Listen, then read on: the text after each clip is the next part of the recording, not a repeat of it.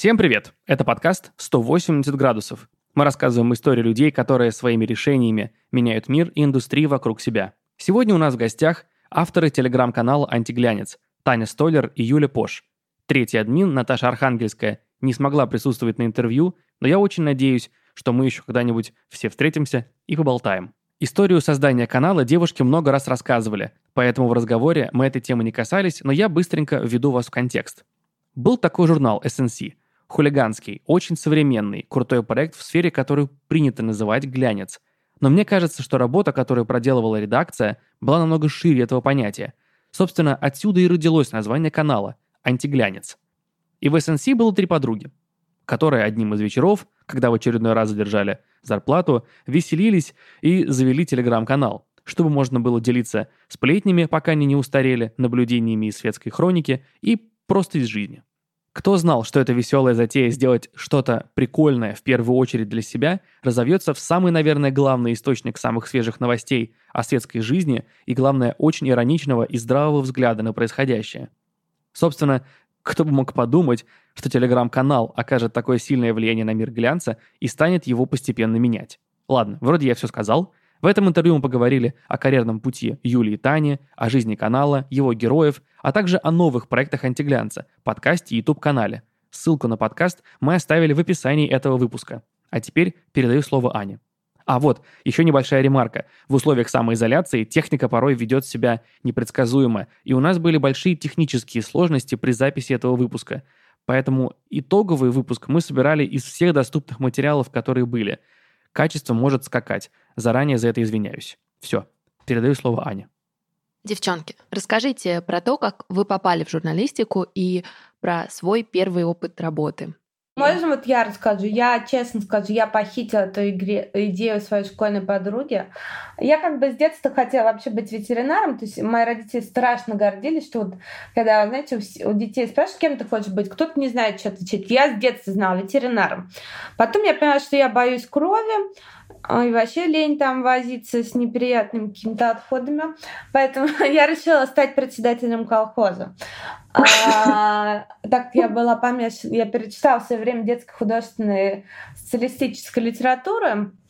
И была, вот так сказать, очарована эстетикой большевиков. Вот сегодня 150 лет вождю. А, но в конце концов, ну, даже биологии, вот, например, в девятом классе я еще хотела быть хирургом. А потом моя школьная подруга она, кстати, не поступила, естественно.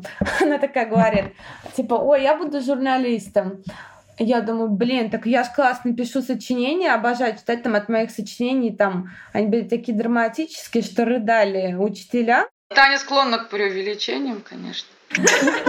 Я... Юль, правда рыдали, там про сиротку было. А ты уверена, что они от драматизма рыдали, а не от Да, ты что, у меня всегда опять был. А, вот, и и я, да, похитила эту идею, и она как бы стала моей. Я поняла, а что нет, я человек... Юля, ну я ж любопытная. Это безусловно. Вот, и как бы... А это главное, я считаю, качество для журналиста. Я очень любопытна, поэтому вот, так я решила стать. Светским, кстати, ну, я, хот... я культурным как бы хотела, а, и всегда ей, собственно, ну, склонялась в эту сторону. Про светскую вообще, кстати, не думала. Хотя мне тема селебрити вот с года 2008, то есть когда мне было 15 лет, так начала активно интересовать. Я всегда там читала, ну, такие э, издания всякие про селебрити, обожала. А, поэтому, ну, как-то меня так э, вот именно в светскую склонило. Ну, то есть я не то, что в глянце я не хотела, просто так получилось, что вот я в СНС журнал попала. Ну, и потом это вот, ну, так получилось, выработалось повестка. Помню, когда поступала на журфак, меня спрашивали, что вы читаете? И тут, конечно, ну, каких журналистов? И тут я, конечно, бахнула. Дело в том, что мои родители выписывали комсомольскую правду всегда. И я э, читала с детства эту газету. И вот там была такая, есть корреспондент Дарья Асламова. Она, короче, освещала все войны, конфликты, там чеченские, да. А, и вот она еще, ну, как бы очень так описывал, что однажды, однажды ее взяли в плен, а, и ей пришлось как бы вступить в сексуальный контакт а, с этим как их называют, боевиком, чтобы спастись. И я вот помню, меня так это впечатлило в свое время, ну, в детстве, что я взяла эту историю, пересказала, и, и вот их тоже впечатлило. Потому что вот мой, ну, как бы мне интересно была журналистика, но никогда себя особо не мыслила в этой сфере. Но при этом ты пошла работать по профессии, и первое место работы это Wonderzine, да? Я где-то читала, что ты писала письма, что ты просишь с мольбой и надеждой, чтобы тебя взяли. Господи, Когда да. Где-то где ты прочитала. В одном из интервью, Тань, ты сама это говорила. Да, серьезно? В каком интересно? Я, я, правда, я писала, вот Ксения Чудинова есть такая журналистка, да, она, значит, а, работала ну, на основе там в большом городе, я писала, Ксения, с мольбой надежды пишу вам это письмо. А ты будешь опять спрашивать, где я это сказала? Ну, честно, ну, сейчас я запомню, но, честно, я не помню, что я это где-то говорила, ну да ладно.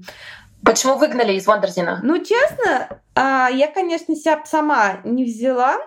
То есть, ну, я молодец, я грамотно написала им письмо с просьбой меня взять на стажировку, это все. Но я на тот момент была как бы не такая, вообще не умела с людьми общаться. То есть, я пришла, и, значит, вижу толпу людей, и слышу их разговоры, и, конечно, охреневаю.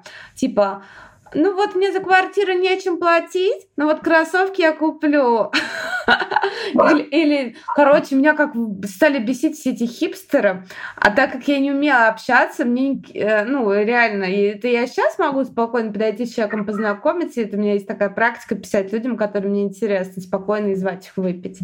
А раньше это пипец было для меня что-то невероятное. Я сидела, короче, молчала, и никто не мог понять, чем я вообще как бы, ну, кто, кто я, что я, да? И, например, когда мне после трех месяцев э, главред Wonderzine Страховская решила меня взять э, в штат и повела к HR, и меня спрашивает HR, ну, чем вы, Татьяна, занимаетесь в свободное время? И я говорю, я рассуждаю об экзистенциализме, о смысле вот своего существования. И Страховская такая меня смотрит, говорит, ну, вообще Таня любит театр и современное искусство. Ну, то есть я, короче, хотела, так как мне эта среда была абсолютно не близка, вот эти вечеринки на стрелке, я вообще не, до этого не ходила никогда на вечеринки, а, и мне эти люди были настолько непонятны, и помимо коммуникационных сложностей, я еще, конечно, а, ну, я и до сих пор человек, который рано не встает, я все время опаздывала, а, там не находила должное количество новостей, тогда не смотрела ни одного сериала. То есть я там, а, вот, например, вышел трейлер карточного домика. Я думаю, да что ж это такое? Я первый сезон не смотрела. То есть были очень сложности такие. А, и как бы я не в теме была, да, только тогда, типа, начинала интересоваться поп-культурой, модой, мне 20 лет было. А, и я не считала это серьезным, поэтому я, в принципе, была не особо профпригодна для этого. Я попала в классное место раньше того времени, чем надо было. Но зато это был очень хороший урок. Благодаря этому я стала тем, кто я есть.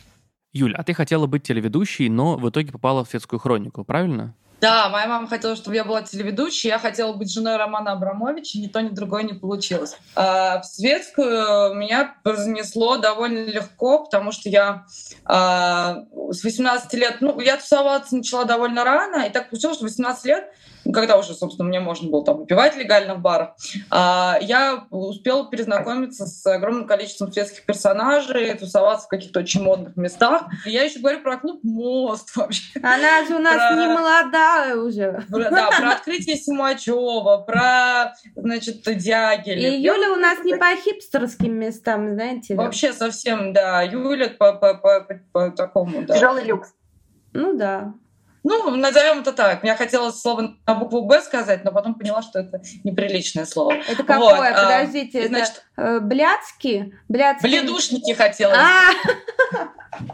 Да нет, на самом деле нет, не только, конечно. Но, в общем, и, и я еще работала в пиаре довольно долго, и так получилось, что когда пиар мне просто окончательно надоел, а, Моя, собственно, бывшая, ну, как бы начальница, владелец пиар-агентства Катя Одинцова сказала, Юля, а что тебе не пойти в светскую хронику? Ты, в принципе, же всех знаешь. Ну, как бы, а что, такое экологичное продолжение твоего лайфстайла? Я подумала, а действительно, что? Потому что я на, на мероприятия ходила уже тогда много лет как, и, собственно, многих героев знала, ну, как бы тоже годами.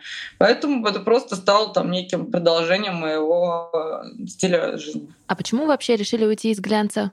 Что именно не нравилось? Юль. Лицемерие. Не, не в изданиях, в которых я работала, я бы сказала, а в, глобально в индустрии меня лично раздражало лицемерие бесконечное, которым пропитаны были, ну, наверное, большая часть публикаций глянцевой прессе, и до сих пор ну, не могу сказать, что что-то изменилось.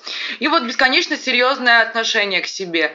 Типа, ой, мы там, ну, не знаю, да, да простят меня коллеги из Скандинавства, мы ВОК, мы главные, мы эти, мы лучшие, мы, а причем все с очень серьезными лицами, Библия моды, прям реально там чуть ли не как попы с этой Библией носятся и кадилом. А, мне всегда казалось, что это странно, что вообще всех спасет самоирония, чувство юмора и какое-то максимально э, приближенное к реальности отношение, потому что, конечно, это все такой хрустальный мир, который, по большому счету, ну, очень оторван от реальности и говорит, что вот там мы диктуем людям, что им делать. Да вы диктуете, блин, трем процентам э, от трех процентов населения. Давайте будем честными. Поэтому вот это лично меня раздражало, да. Таня, а ты что думаешь? А мне просто не нравится, что эта отрасль, ну вот именно глянцевый журнал, да, во многом а, очень консервативно, и конкретно российский глянец, он прям а, как будто, я не знаю, заморозился, и ничего, изменений никаких не происходит. А, просто у меня большая коллекция довольно западного классного глянца, там 80-е, 90-е. А, и, например, вот меня бесит даже ну, что-нибудь писали, например, а, вот рубрика тренды, да, вот как это подается в большинстве российского глянца, значит, вот тебе 10 юбочек нарисовано, 10 сумочек, я думаю, блин, ну вот нафига мне это надо, зачем на это перевели ветку дерева, если это все можно посмотреть в интернете, в интернет-магазине, да везде, зачем мне вот это на страницах? А, то есть совершенно не мыслят, как а, адаптировалось потребление вообще матери... медийных материалов у людей. Или, например, реклама. А, неужто думают, что вот эта, блин, полоса стоит в журнале, что это как-то э, на, на, на меня смотивирует купить что-то? То есть, ну, вот эти мысли э, меня постоянно одолеваешь, я не понимала, зачем. А, то есть, э, для кого это, для каких тупых людей вот это все. А, то есть, совершенно не учитывая моих потребительских качеств, э, моих потребительских желаний. Поэтому нам вот повезло, что мы, например, а я не работала как бы в таком глянце, где мне не нравилось. Например, а в СНС у нас было совсем по-другому. Это был такой оторванный хулиганский журнал. Совсем он был антиглянцевый, поэтому, собственно, мы так называемся, потому что это э, термин такой был. Продолжение месседжа, который мы транслировали в массы. Да. Ну, как массы наверное. Ну да, да, да, поэтому нам как бы всегда была близка такая позиция вне глянцевых рамок а, устаревших, да, и вот я согласна с Юлей, вот этот пиетет, который вот мы глянец, мы задаем тренды, мы определяем уровень, как люди будут жить, да ни хера вы не делаете уже, это ну, просто какое-то чванство, уже это надо все, эту всю отрасль надо к херам э, модернизировать. Окей. Вы ушли из глянца, э, завели параллельно телеграм-канал «Антиглянец», который постепенно набирал популярность. Что мне интересно, когда вы работали в СНС, Наташа Архангельская, третий админ, была главным редактором, то есть фактически вы были ее подчиненными. Как сейчас у вас разделены обязанности внутри, и э, Наташа это тоже начальник, или вы все равны? Как это работает? Не, у нас э, полная демократия. А, все участники, значит, равны, все в равных. Мы это в шутку называем советом директоров, а, потому что у каждого равная доля, ну, типа, вот 100% у нас 33, 3 у каждого акций, да, поэтому мы все в равных условиях, а у каждого голос одинаково важен, нет главных. В принципе, мы все можем писать, что хотим. Ну, не только, ну, в общем, все по-разному. Кто чем интересуется, кто что в какой-то момент увидел, неважно, это фильм какой-то хороший или нехороший, или там книга, или там какая-то сплетня, или еще что-то. У кого, собственно, есть контент, тот, тот им и орудует. Есть вопрос, который волнует многих ваших читателей, и светских, и не светских дам. Как стать героем антиглянца? Как сделать так, чтобы о тебе тоже написали культурная столер, светская пош и третий админ? В идеале нужно быть каким-нибудь клевым, интересным, что-нибудь как-то нестандартно. Но достаточно быть и нелепым, например. Достаточно нести какую-нибудь хрень, мы это обязательно заметим тоже. Да, вы знаете, у нас была любимая героиня, ну как была она, на самом деле до сих пор есть, она просто очень редко выдает свои шедевральные посты. Это бывшая жена миллиардера Аркадия Ротенберга Наталья, которая, в общем, э, запатентовала бренд «Аристократка», ну, в общем, все там нормально у нее. И она выдает иногда такие вещи, но у нее каждый пост — это шедевр написанный с, абсолютно серьезно, естественно, вообще с полной серьезностью к себе. А, и мы, конечно, не можем никогда пройти мимо нее. Ну, то есть э, Джиган условно не наш герой, а вот Наталья Ротенберг, да. Ну, ну есть, или там... Да, то есть мы не, знаете, не за вот таких, а, как бы тут вот все-таки тонкая грань, например, условно, а, не знаю, Владимир Пресняков не наш герой, а, например, Агутин и Меладзе, эти мужчины нам симпатичны. То есть ну, да, мы вот, вот так играем. На самом деле, конечно, это мы сейчас умничаем, это вкусовщина. Да, знаете, ну вот а, Тут опять же еще, конечно, какой мы, э, если мы найдем какой-то угол подачи, да, интересный или эксклюзив, ну, например, а, Алла Пугачева как бы формально не наш герой, да, а герой моей бабушки. А, ну, например, если мы как-то, вот мой товарищ, э, актер Брюс Никонсов, был на ее 70-летие. И на концерте, в смысле.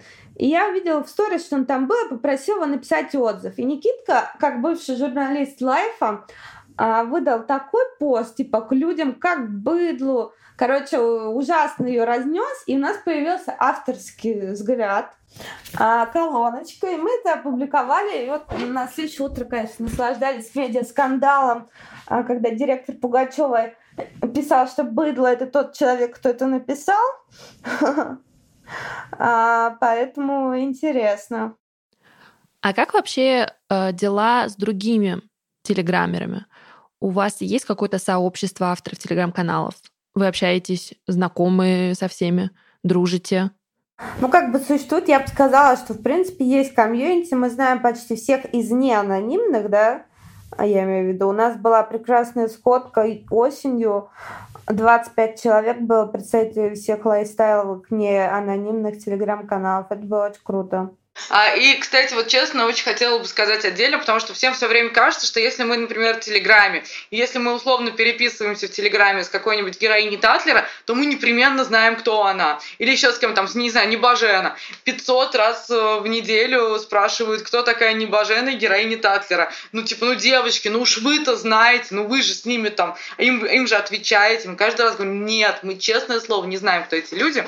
Вот. У нас мы можем только догадываться, строить какие-то догадки, не чем не основанные чаще всего, ну или на чем-то основанные, но почему-то всем кажется, что это какой-то телеграммер, это какое-то братство, которое где-то собирается в какой-то момент в подполье, сидит и обсуждает всех своих героев. На самом деле нет. Вопрос такой. Канал во многом, ну, в принципе, существует за счет рекламы. Как с этим обстоят дела сейчас, в кризис?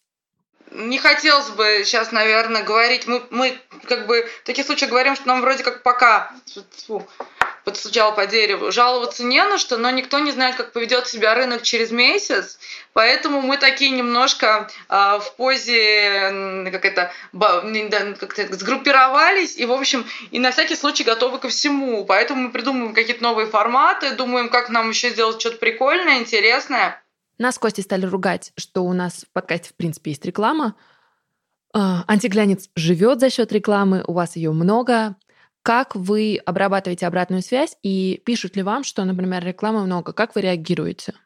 Каждый волен от подписаться или отписаться по собственному, ну, как бы, а, по собственному разумению. Мы не благотворительная организация, мы никогда не делали вид, что мы таковыми являемся. Поэтому, если это кому-то сильно резает глаза, бьет по щекам и Э, ранит сердце, то не надо так сильно переживать, это того не стоит. Конечно, всегда можно отписаться. Мы, для нас ценен каждый читатель, но зачем же людям доставлять боль, если им так больно? Ну да, то есть, ну, как можем помочь.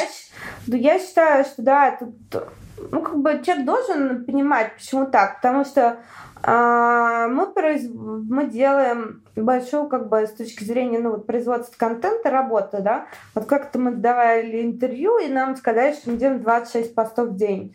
До этого мы даже не задумывались, да. Или вот постоянно спрашивают люди, а где вы берете информацию, да? Или вот какой-нибудь у нас эксклюзив, вот мы первые написали, кто новая девушка, которая нынешняя жена Шнура, и мне пишет моя одногруппница, Таня, а где вы взяли эту информацию? Вот прочла в антиглянце, я говорю, ну как, через знакомых, все узнали, позвонили, этим Юль, по-моему, занималась. А, то есть люди не понимают, что как бы мы это называем хобби, да, ну, если смотреть с технической точки зрения, это такая полноценная, довольная работа, да.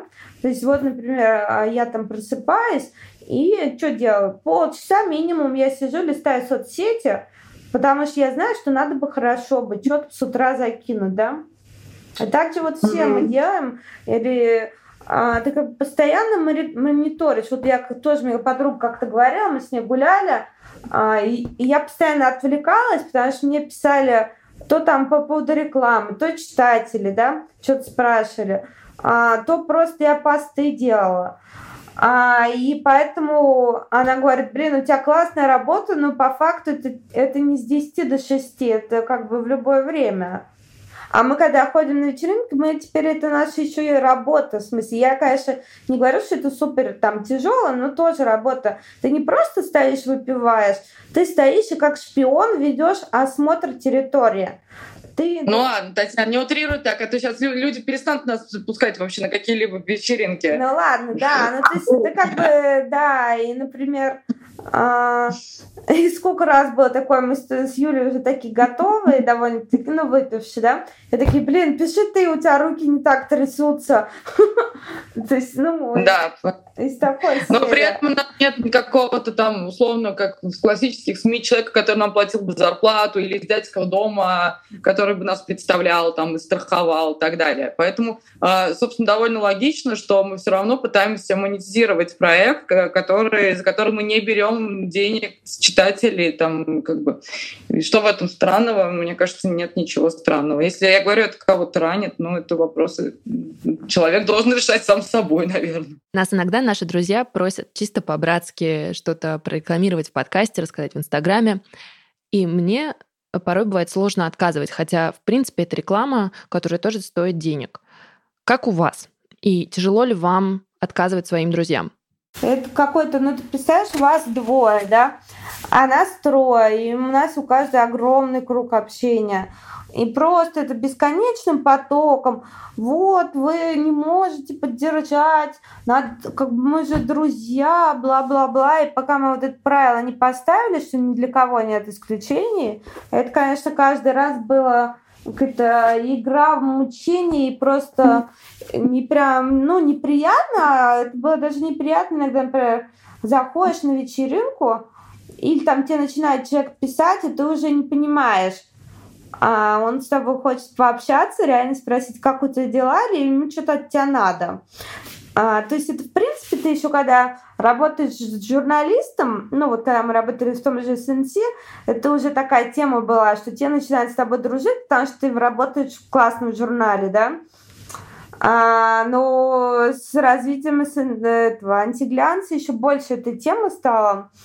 Поэтому у меня иногда, честно, срабатывает, например, мне вот одна моя хорошая приятельница пиарщица скидывает там их новый проект, у нее фонд современного искусства напиарит.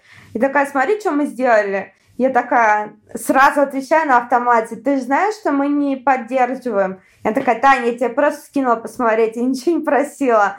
А мне просто уже иногда, потому что я вынуждена обороняться, потому что, ну, я извинилась, мы поржали, а, потому что иногда просто, ну, такая атака идет, такой прессинг, и вот, например, приходишь там на день рождения к кому-то, и начинается. То есть, получается, если есть четкие строгие правила, то это работает. И да, и когда оно работает для всех, а, как только, собственно, оно работает для всех, его начинают уважать. Потому что каждый же думает, что он особенный и уникальный обязательно, и что вот только его проект нужно поддержать, потому что проект тоже особенный и уникальный. И в итоге мы, у нас бы просто лента превратилась в бесконечную поддержку разных проектов. А, и, ну, как бы это было бы, ну, как бы читателям неинтересно, и вообще смысла в этом не было бы никакого. Как только люди понимают, что для всех условия единые, а, будь ты хоть нам родственник, хоть, не знаю, там какой-нибудь друг с Да, мой брат, например, платил, Юлин брат платил. Да, да. Они размещали у нас рекламу. А Юля, мне кажется, ветеран светской хроники, поэтому вопрос тебе. Стали ли светские герои за последние годы относиться к себе проще и ироничнее? Или это ощущение, которое ну, у меня есть, когда я читаю Телеграм, не очень правильно? Нет, не стали, могу честно сказать. Они очень делают вид, что это так, на самом деле нет. Они все делают вид, что они такие ироничные, с, таким, с таким чувством юмора, а потом где-то там, а, когда, собственно, за глаза там еще что-то, там начинают у-у-у, там вообще самоиронии не появилось. Все очень серьезно к себе относятся. Все очень любят, знаете, хихикать, когда ты над их друзьями подтруниваешь. Вот над друзьями, знакомыми, сколько, можно, сколько угодно. А если, конечно, уже над ними пошутил, Тут вот раз на раз конкретно не приходится. Самоирония срабатывает не у всех. Вот недавно э, на нас там налетели несколько человек за то, что мы значит, э, вступили за Пашу Тубакову. Там, в ситуации, когда его хейтили совершенно незаслуженно наши коллеги. А Паша Тубаков при всех своих, как, как у всех людей, да, есть недостатки. Он дико самоироничный парень. Он никак, ну, сколько раз мы его просто троллили, как угодно вообще он никогда ни разу не обиделся. Ни разу. Вот, поэтому, ну, это молодое поколение, у молодого поколения все получше, конечно, с чувством юмора, но старая гвардия нет, конечно, там неоткуда появиться э, этой невероятной самоиронии. Есть ли у вас э, совет, как работать с критикой? И я лично не читаю хейтерские посты. Поэтому очень хорошо не думать о том, как тебя хейтят или не хейтят, если просто не открывать эту, эту нарнию вообще. Как бы она существует сама по себе, но если людям нужно самовыражаться и писать какие-то гадости, ну, опять же, окей, никаких проблем. Давайте поговорим про новые форматы, про вселенную, которая сейчас разрастается вокруг антиглянца про подкаст и YouTube-канал, который вы недавно завели. Во-первых, почему подкасты? Кто был инициатором? И я, насколько я знаю, а, подкасты — это такая Танина вотчина. Я одна просто смотрю, какая ситуация. Я хотела запустить подкаст еще в СНС, а, потому что я сама слушаю подкасты с 2014 года активно. А, у меня была депрессия, и я вот всю весну ходила по ботаническому саду часа по два и слушала всякие подкасты, да, в основном западные. Русского я, по-моему, ни одного не слушала, потому что их тогда особо и не было. Ну, знаешь, была аж волна подкастов, насколько я понимаю, там в 2006 да, где-то такое. Была, была. Ну, это я как бы не застала особо, и вот слушала только уже там, ну, типа... Нью-Йорк Таймс, там какие-то про романтические, про секс, отношения, были какие-то веселые такие подкасты. Я сейчас уже толком не помню. Ну, вот знаешь, у каждого, в принципе, вот сейчас наши медиа стали делать подкаст свои. Там Медуза вообще скопировала все форматы а, Нью-Йоркера. Ну и вообще, ну, сама понимаешь, да? А, тогда такого не было, поэтому я слушала в основном подкасты западные, интересовалась очень этой темой, но мне было супер сложно объяснить, почему это делать надо в 2018 году, потому что это никто не делал. А потом у нас появился вот из русских русский шаффл, мой любимый был канал, его делал мой коллега, и вот я как-то говорю, блин, вот прикольно, прикольно. Потом уже знаешь, а, вот мы запустили в 2019 весной, и мне, конечно, помогли статьи, которые стали появляться и в российских медиа о том, что вот рынок подкастов может бомбануть. И тогда только я им скидывала читать и говорила, давайте сделаем, это несложно. А, ну, как бы это прикольно. Для нас это все, это канал коммуникации дополнительный, да. А, во-вторых, еще, во-первых, у нас, э, у нас не всегда совпадает точка зрения по вопросам. Это очень слышно в наших подкастах. То есть у нас получается прикольная дискуссия. Мы там ржем, спорим. Вот часто пишут, о, вот знаете, послушал, как будто посидел в баре с вами э, типа очень весело, и как бы, ну, у нас много инсайдов, то есть то, что мы написали там абзацем в канале, можем развить э, словесно, да, или А, как ну, мы стараемся делить эксклюзивы, кстати. Да, мы вполне... Не, не дублируем. Да, мы не дублируем, но можем что-то и дополнительно развить, подкрепить как-то сведениями дополнительными. Или, например, там ну вот захотели мы обсудить тему любовниц, да, но это с того ни с сего в а, канале делать странно, потому что там все-таки привязано к актуальной повестке, да. А ты можешь этому посвятить в подкасте целый выпуск. И прям собрать полноценную программу, и это все интересно поговорить. Но у нас, конечно, аудитория была сначала вообще не подготовлена, то есть мне писали люди, как это включить, куда нажать. А, а сейчас заспорились? А сейчас Платно уже... ли это мне писал да, мой друг? Уже сейчас стало получше, надо сказать. А, ну, то есть мы прям цель не ставили, чтобы это супер сразу там в топах было, но я вижу, вот мы как-то попадали в топ-7 выпусков, да, это было приятно. А, это еще было до того, как такой бум был, но все равно это приятно. И в целом, ну, как бы мы, нам нравится это очень направление, и мы как бы вот сейчас мы на карантине записали выпуск, и как бы планируем более активно им заниматься, потому что нам оно нравится искренне. Но вам оно именно нравится, или вы верите в то, что это будет большая индустрия в России в том числе? У нас все начинается с того, что нам что-то нравится. Мы не подходим да, с точки если... зрения того, что а, это может теоретически супер бизнес, бла-бла-бла. Нет, мы это делаем с точки зрения того, что нам это нравится, это полезно читателям, это может быть им интересно с практической такой точки зрения. Если это еще может как-то монетизироваться, а у нас ну, как бы есть контракты, ну, интеграции, то почему нет? Юля хотела добавить. Да, я, я, в принципе, согласна с Таней, что если бы мы подходили ко всему с позиции того, что как это монетизировать прямо на, на старте, ничего бы не случилось, не случилось бы антиглянцы в принципе. Потому что как бы у нас все всегда по принципу мы веселее.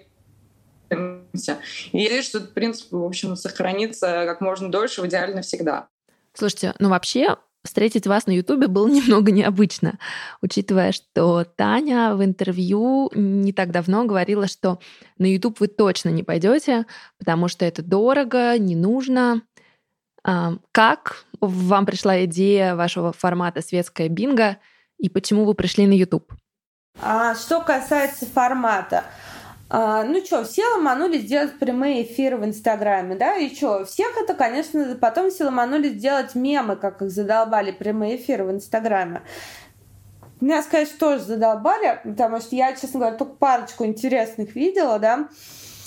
А, Вообще не смотрела, честно. И, и мы стали думать, что ну, блин, мы если не хотим вот это как все делать, это очень, ну, неинтересно. То есть мы вообще не рассматривали формат. У нас, мы в Инстаграм тоже никогда не хотели идти, хотя у нас, я завела аккаунт, на всякий случай, он у нас есть, но а, формально мы им не пользуемся, он закрытый. И хотя туда люди добавляются, отправляют заявки, но мы никого не добавляем. Там а, просто нет ничего. И потом мы стали думать, и вот как так в процессе, по-моему, Наташа предложила формат бинго. Формат в том, что мы составляем список вопросов, называем в среднем три героя, три-четыре героя, и нас трое. Как бы, ну, типа вопрос. Да, мне, не знаю, мне присылали в личку дикпики. И те, кто, у кого был такой опыт, да, или есть какая-то история на эту тему, они поднимают руку и рассказывают. То есть это весело, неформально, ничего серьезного.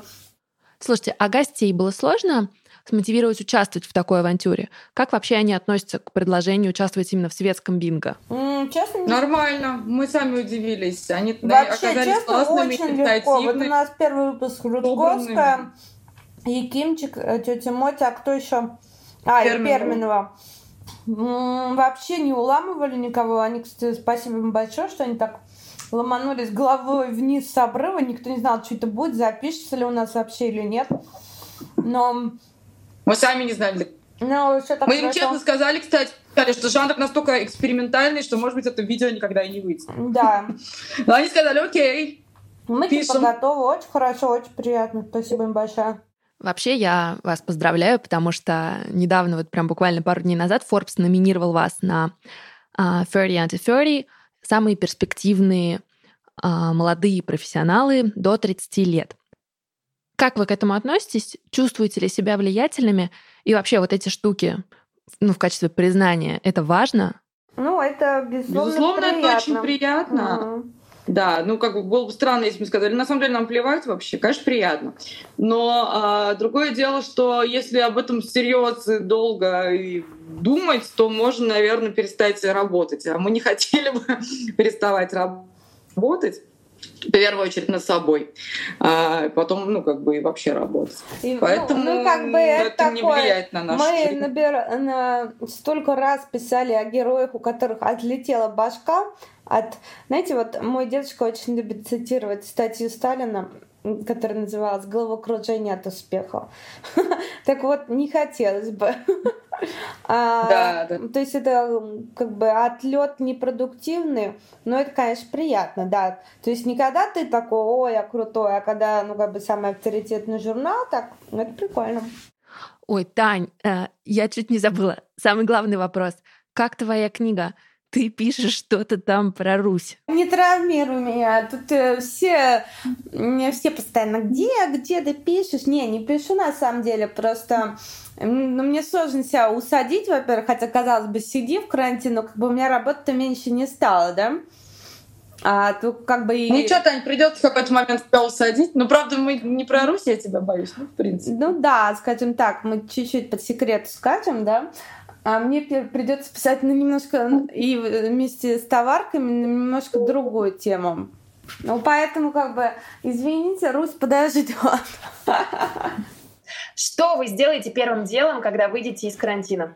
Именно мы, как Пойдем гулять. антигляницы, как люди, я пойду в ботанический сад гулять. Я просто пойду. Вообще, в любом Вот знаете, как Том Хэнкс в фильме, вот когда он стал бегать, с того не все просто взял и побежал, но я думаю, так вот все выпрутся и побегут. Заниматься сексом в Да. сунгановских бань хочется вообще. Какого-то интерактива вообще, какого-то, какой-то социализации. Подожди, Юль, ты сказала секса в, кон- в- в бане? У сандуновских. А, я... Ну не в бане, в смысле, может быть, на улице. Да нет, это я просто к тому, что лето, романтика, всем так хочется. Ну да, да, ну я куда-то еще... Я... Вот я хочу сходить, конечно, на маникюр, на массаж. Ой, да, это На массаж хочу очень. Девчонки, спасибо огромное. Было очень интересно с вами пообщаться. Вам хорошего вечера, нашим слушателям хорошего дня, хорошего вечера, в зависимости от того, когда вы слушаете этот подкаст. Делайте то, что нравится, и, и я думаю, что результаты не заставят себя ждать. Спасибо. Большое спасибо, что послушали наш выпуск. Если вы с нами впервые, подписывайтесь на наш подкаст и настройте уведомления о новых выпусках. Мы всегда рады новым слушателям.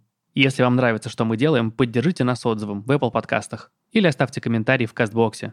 Пишите на 180 собака мы всегда рады вашим письмам. Пока, до скорых встреч!